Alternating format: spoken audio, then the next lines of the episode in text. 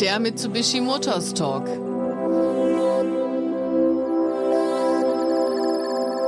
Auf eine kurze Audiofahrt mit Werner Frei, Geschäftsführer von Mitsubishi Motors Deutschland.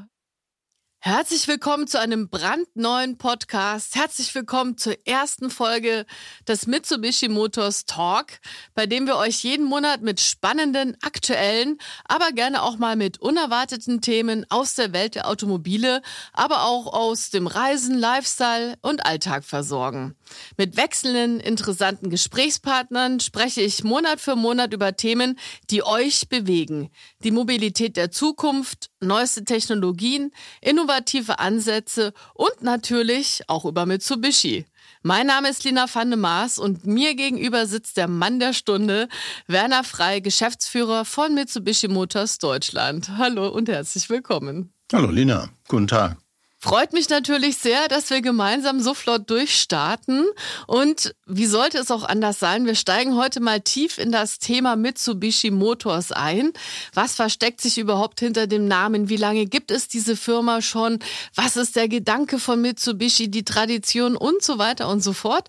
Bevor wir damit loslegen, möchte ich natürlich vom Geschäftsführer wissen, wie ist denn so die eigene Verbindung und wie lange denn schon mit dabei hier in dem Laden? Ja, wie lange bin ich dabei? Äh, äh, ich bin ja innerhalb der Emil Frei Gruppe schon seit 2007 tätig. Und äh, in 2014 hat die Emil Frei Gruppe Mitsubishi Motors in Deutschland übernommen. Und ja, ich war auch da beteiligt an der Übernahme, an dem Kauf von der Importgesellschaft. Und seitdem bin ich mit Mitsubishi verbunden und äh, auch für Mitsubishi tätig. Persönlich denn auch schon immer Autoenthusiast gewesen oder einer geworden über all die Jahre? Äh, Im Grunde schon immer. Äh, ja, gleich nach dem Studium ins Automobilgeschäft eingestiegen und äh, bin jetzt schon ein paar Tage dabei. Äh, aber Enthusiast schon, schon immer.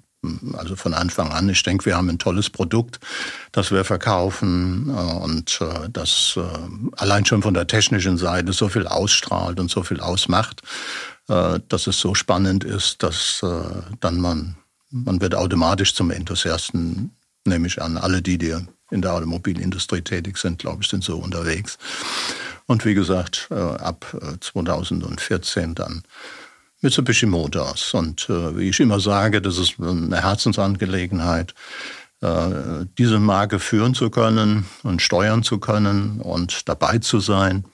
Auch mit dem Team, auch mit der Händlerschaft, eine sehr starke, robuste Organisation hier in Deutschland. Wir sind äh, ja mit vielen mittelständischen Unternehmen, Familienunternehmen unterwegs. Wir selbst sind ja ein Familienunternehmen. Und das prägt das Ganze. Und äh, das passt auch sehr gut zu Mitsubishi, äh, weil Mitsubishi auf bestimmten Grundsätzen folgt, im Grunde schon von Anfang an, seit Gründung des Unternehmens, äh, gerade äh, wenn man die Grundsätze, dass man Geschäfte ja rechtschaffen und fair betreibt.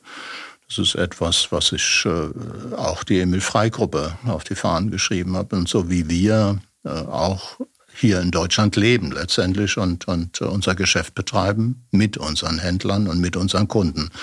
Und ich denke, das ist eine sehr gute, eine sehr enge Beziehung und die zahlt sich auch aus über die Zeit, über die Geschäfte und letztendlich auch über ja, die Zukunft letztendlich und die Zusammenarbeit mit unseren Endkunden. Deswegen gibt es jetzt auch diesen flotten neuen Podcast, um euch eben noch mehr in die Welt von Mitsubishi zu entführen. Jetzt haben wir gerade schon ein bisschen was Persönliches gehört, auch vom Geschäftsführer, der hier ganz entspannt mir gegenüber sitzt und so ein bisschen, ja, wie der Captain vom Traumschiff ganz entspannt durchs Meer segelt. Auch da hat's mal starke Winde, aber eben auch wieder Sonnenschein. Und so klang das gerade ein bisschen für mich. Und bevor wir so ein bisschen auf die Historie von Mitsubishi noch mehr eingehen, wir haben gerade schon Emil Frei gehört. Viele sagen, was ist denn da? Weil ich weiß gar nicht, worum geht's denn da überhaupt? Wir fangen mal bei vor 100 Jahren an bei der Familie, die äh, ja auch den Namen Mitsubishi gegeben hat, beziehungsweise was bedeutet denn Mitsubishi überhaupt? Damit steigen wir gleich ein. Und ich nehme euch mal kurz mit in den Ort, äh, an dem wir uns gerade befinden. Wir sind hier in Friedberg, das ist nördlich von Frankfurt. Die Silhouette von Manhattan ist schon zu erkennen über den Feldern, die hier hinten anschließen. Aber wir sind doch ja noch äh, etwas nördlicher. Und diese Stadt ist bekannt dafür, dass ein gewisser Elvis hier in den 60er Jahren mal seinen Militärdienst abgeleistet hat. Wenn man bei Mitsubishi rausfährt, gleich um die Ecke ist auch eine Riesentafel, äh, auf der drunter Gesicht von Elvis und direkt dahinter sitzt Mitsubishi, ein japanisches Unternehmen, das hier in Friedberg gelandet ist. Vielleicht fangen wir mal damit an. Ja, wie sind wir gelandet? Äh, wir waren zuerst im, wir sind schon immer im Rhein-Main-Gebiet, also äh, so ist auch Mitsubishi hier in Deutschland gestartet. 1977 äh, südlich von Rüsselsheim, also das ist ja mehr die Opelstadt, aber südlich von Rüsselsheim in Trebur. Und ähm, das äh, ist im Grunde lange Zeit die Heimat der Importgesellschaft gewesen von Mitsubishi Motors in Deutschland.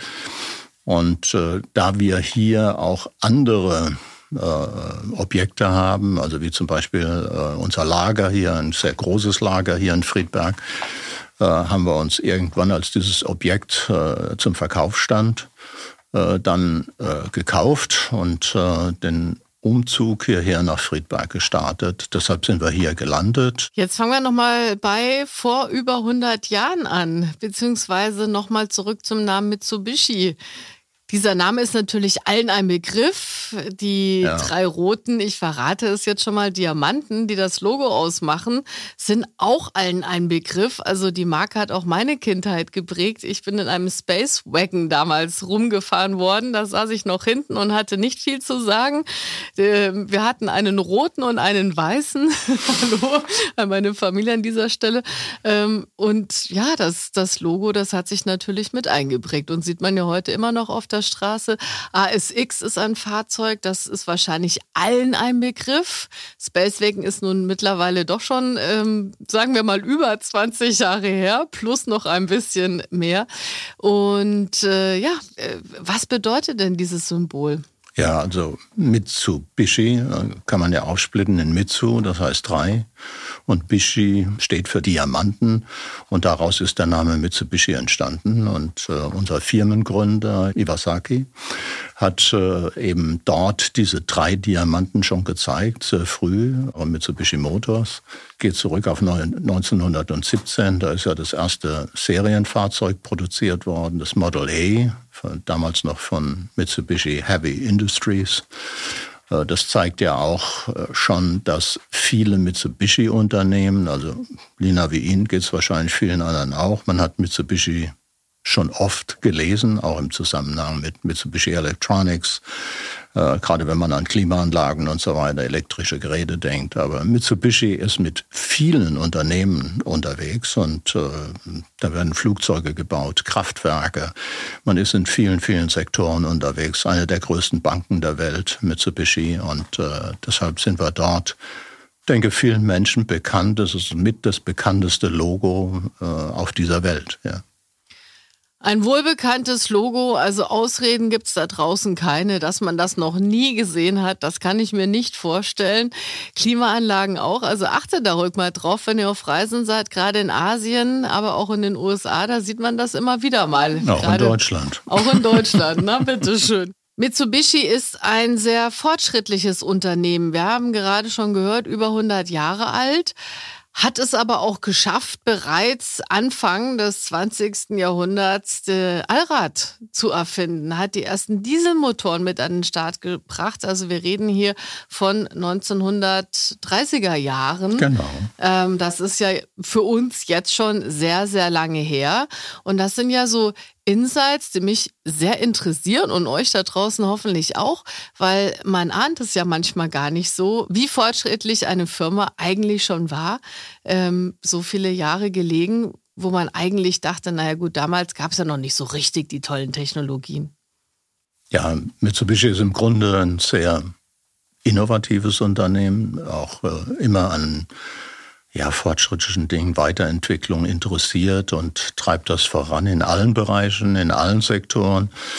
Äh, ganz besonders dann eben auch als Mitsubishi Motors. Äh, wir haben ja gerade darüber geredet, also wir sind äh, vor ein paar Jahren 100 Jahre alt geworden. 1917 das erste Fahrzeug, was in Serie produziert wurde, das Model E. Aber wir haben dann den Allrad, äh, das Allradfahrzeug, das erste, in Kombination mit einem Dieselmotor. Äh, das ist eine sehr starke und markante Entwicklung. Man bedenke in den 1930er Jahren.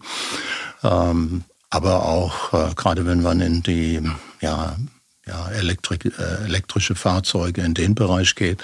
Wir sind der Hersteller des ersten elektrischen Fahrzeugs, was in Großserie produziert wurde.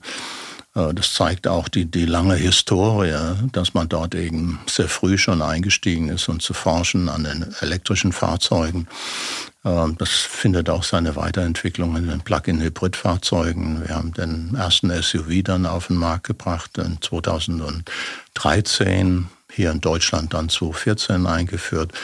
Da war das also, Thema ja noch gar nicht wirklich präsent, muss man dazu nein, sagen. Das, ne? Da waren wir sehr neu und das war auch ein sehr schwieriges Feld und letztendlich auch äh, sozusagen die Geburtsstunde, dass wir gesagt haben, dieses Thema wollen wir vorantreiben und deshalb haben wir auch ein, ein Dach Thema entwickelt, Green Mobility. Unter Green Mobility treiben wir diesen Gedanken sehr stark voran, auch über die die letzten Jahre schon sehr intensiv und haben dort auch die Kunden gefunden, die eine gewisse Nähe zu umweltfreundlichen Fahrzeugen, zu umweltfreundlichen Handeln letztendlich. Und das ist ja auch eine Erklärung so, wie Mitsubishi agiert über die Jahrzehnte oder über dieses Jahrhundert, über die 100 Jahre, immer auch mit einer sehr großen Verantwortung und, und äh, Verantwortung auch für die Gesellschaft. Und letztendlich das, äh, was ich äh, vorhin schon mal angedeutet habe, dass man auch sehr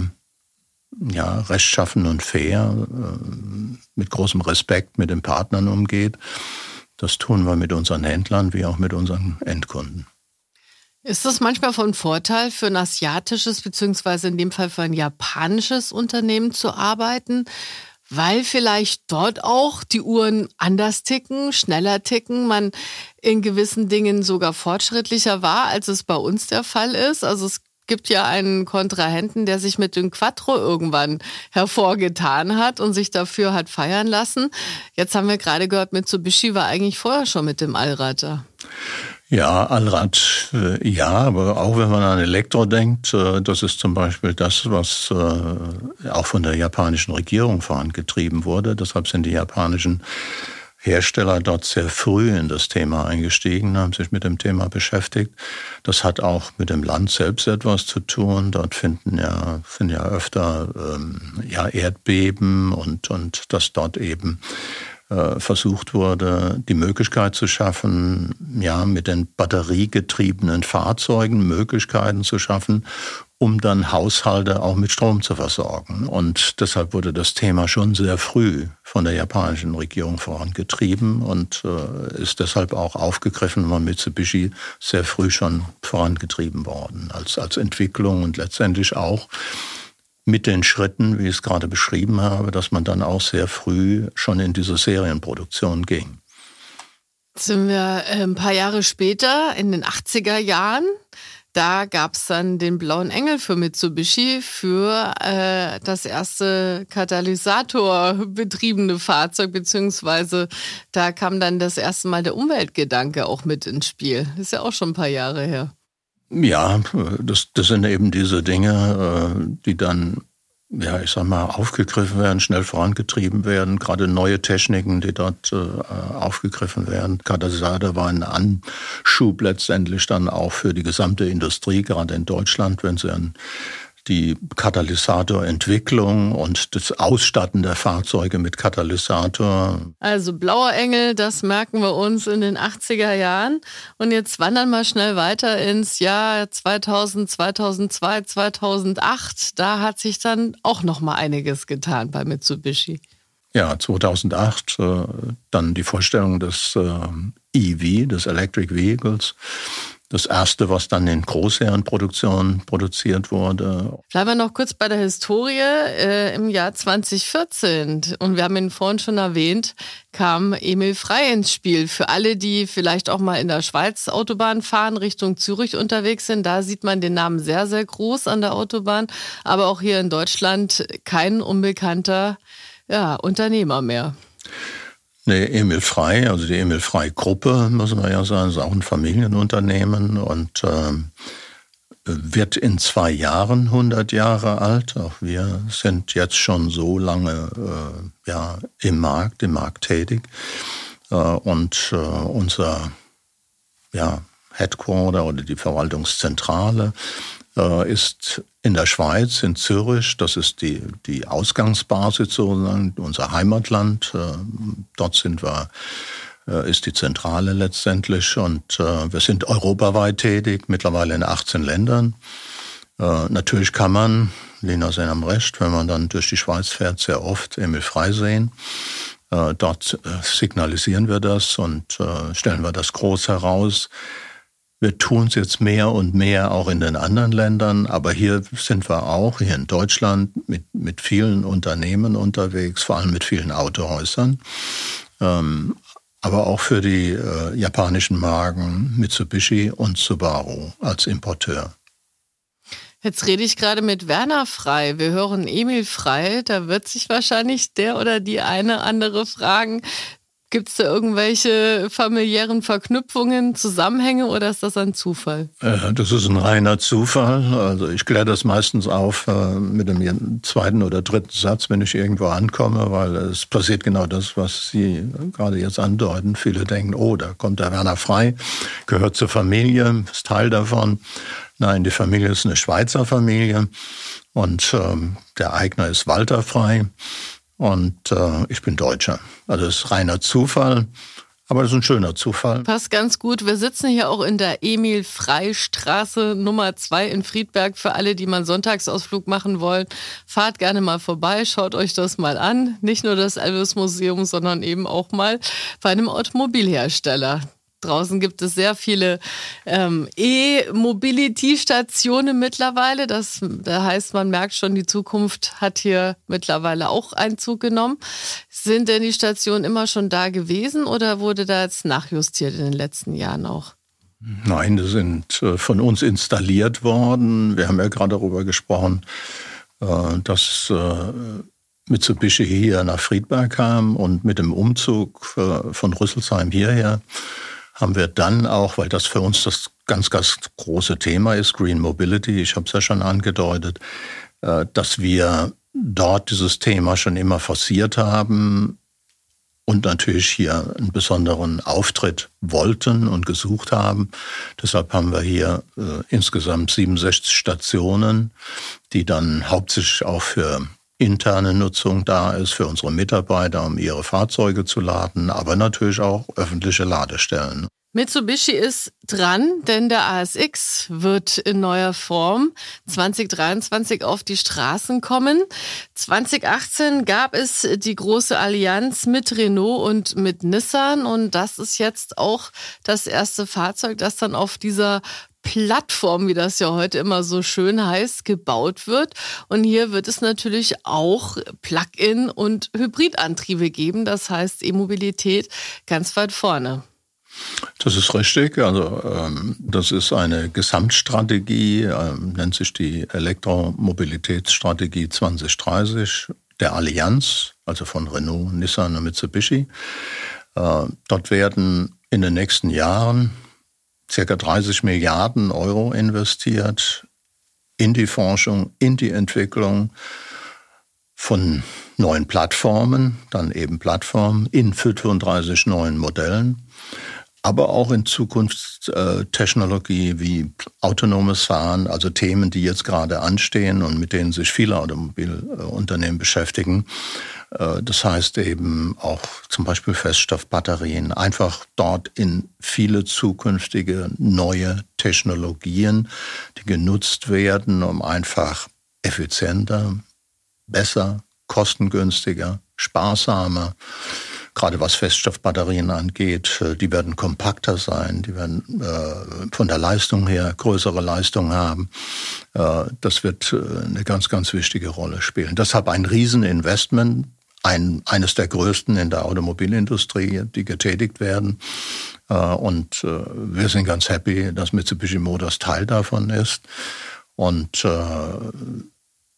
die Schritte, die wir jetzt gegangen sind, äh, vorteilhaft für uns. Das hat gestartet eben mit dem äh, Eclipse Cross Plug-in Hybrid 2021, äh, den wir sehr erfolgreich verkaufen. Wir sind sehr gut unterwegs in diesem Jahr. Und wir den wir euch auch noch vorstellen werden, en Detail in einem späteren Podcast, kann ich mir vorstellen. Ja, und den wir jetzt sehr gut verkaufen und letztendlich auch um die staatliche Prämie voll zu nutzen. Das ist sehr gut, äh, dass wir dort eben auch die Verfügbarkeit haben, um unsere Kunden zu versorgen. Wir haben dort keine Einschränkungen, wie das vielleicht bei anderen Unternehmen ist.